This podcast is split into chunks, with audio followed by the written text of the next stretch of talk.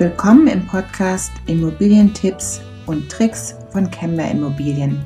Es spricht zu euch Inhaber und Geschäftsführer Jesner Kemmer. Ich bin froh und dankbar, dass du eingeschaltet hast und auch dran geblieben bist, denn heute ist die vierte Podcast-Folge. Nachdem wir uns die WEG ähm, genauer angeschaut haben, gehen wir um die Dokumente einer Eigentumswohnung nochmal detaillierter durch. Wir fangen mit dem Wirtschaftsplan an Anschließend möchte ich euch noch über eine kleine Gesetzesänderung informieren, die in den nächsten Wochen vom Bundestag verabschiedet wird. Wir schreiben heute den 27. September 2020. Fangen wir an mit der Frage, was ist ein Wirtschaftsplan? Ein Wirtschaftsplan ist praktisch eine Nebenkostenabrechnung für Eigentümer. Das heißt, es wird aufgelistet, welche Kosten auf den Eigentümer in dem Jahr angefallen sind und wie hoch dessen Anteil an den Kosten war bzw. ist. Am gängigsten ist es, dass der Eigentümer die Anteile nach Miteigentumsanteile bezahlt. Das heißt, je größer seine Wohnung, desto mehr Anteile hat er am Gesamtobjekt und desto größer ist sein Anteil am gesamten, an den gesamten Kosten die angefallen sind. Die Kosten sind nur die Kosten, die am Gemeinschaftseigentum anfallen und alle Eigentümer betreffen. Zu den Kosten zählen beispielsweise die Instandhaltungskosten, die Wartungskosten, der Winterdienst oder die Gebäudereinigung. Auch die Rücklagen fließen in diese Kosten mit ein und in Form eines Hausgeldes zahlt der Eigentümer im Voraus die Nebenkosten für das Jahr die dann am Ende des Abrechnungsjahres verrechnet werden.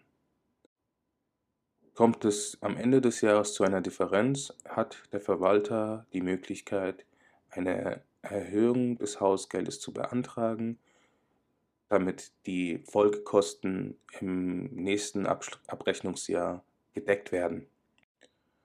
Es ist sehr wichtig, dass du vor dem Kauf einer Eigentumswohnung den Wirtschaftsplan einsiehst, unter anderem, da du auf diese Art und Weise feststellen kannst, welche Kosten kommen auf dich zu, also laufenden Kosten, und diese und deine Kalkulation mit berücksichtigen kannst. Zudem ist es wichtig, zwischen umlegbaren und nicht umlegbaren Kosten zu unterscheiden. Bei umlegbaren Kosten ist es so, dass diese Kosten bei der Vermietung der Wohnung auf den Mieter umgelegt werden können. Bei nicht umlegbaren Kosten ist es so, dass die bei der Vermietung nicht auf den Mieter umgelegt werden können. Das ist natürlich sehr wichtig zu unterscheiden, wenn es darum geht, eine Wohnung zu vermieten, um dann die Netto-Mietrendite, die am Ende entscheidend für den Kauf sein wird, berechnen zu können. Beispiele für umlegbare Kosten sind Grundsteuer, Gebäudereinigung, Winterdienst und so weiter.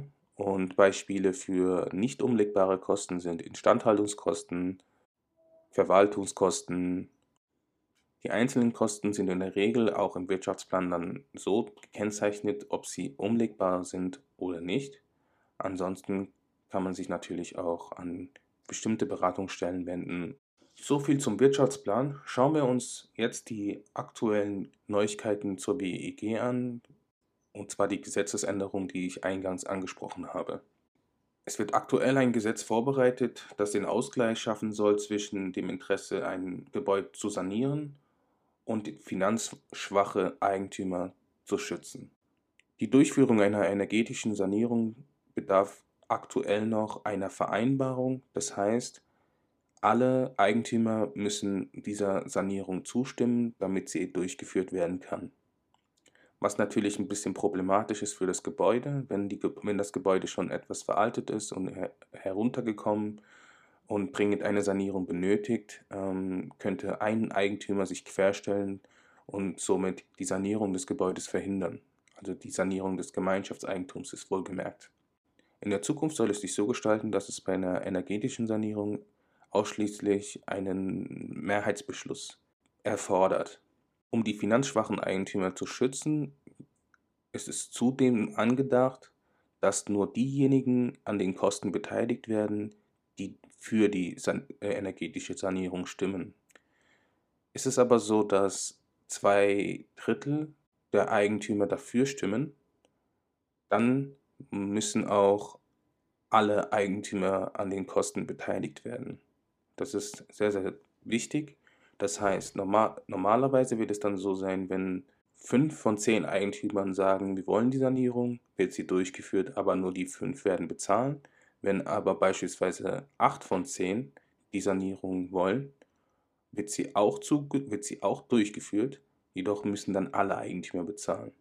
Wenn aber nur einer von zehn die Sanierung möchte, dann wird die Sanierung nicht durchgeführt.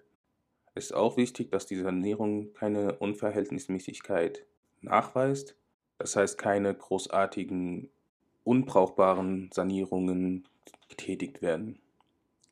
Es ist zudem so, dass ein Eigentümer Anspruch auf eine Lademöglichkeit für seine Elektrofahrzeuge, eine Solaranlage, einen barrierenfreien Umbau des Gemeinschaftseigentums, einen Einbruchschutz und die Verlegung eines Glasfasereinschlusses geltend machen kann. Jedoch muss der Eigentümer, der das einfordert, dann auch die Kosten dafür selbst tragen. Aktuell ist es noch so, dass es dafür zumindest eine Stimmenmehrheit benötigt, beziehungsweise eine Vereinbarung, das heißt, dass alle Eigentümer zustimmen müssen.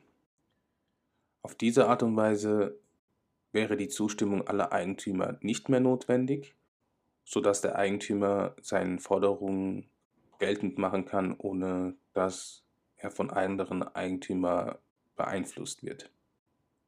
Die dritte Änderung wird diese sein, dass der Verwalter in Zukunft einen Sachkundennachweis des IHKs vorweisen muss, damit er als Verwalter eines Mehrfamilienhauses bestimmt werden kann. Jeder Eigentümer hat dann die Möglichkeit, diesen Sachkundenachweis von seinem Verwalter einzufordern. Dieser kann den Nachweis durch eine IHK-Prüfung erlangen, sodass er qualifiziert und zertifiziert für die Aufgaben eines Verwalters ist. So viel zum Wirtschaftsplan und zu den äh, Änderungen der Novellierung im Wohnungseigentümergesetz. Ich bin froh, dass du dran geblieben bist. Hoffe, du konntest einiges aus dieser Podcast-Folge mitnehmen. Wenn es Ergänzungen gibt, bin ich dankbar, wenn ihr auf mich zukommt. Ich freue mich, dich bei der nächsten Podcast-Folge wieder begrüßen zu dürfen. Da schauen wir uns dann die Teilungserklärung bzw. den Teilungsvertrag etwas genauer an. Bis bald.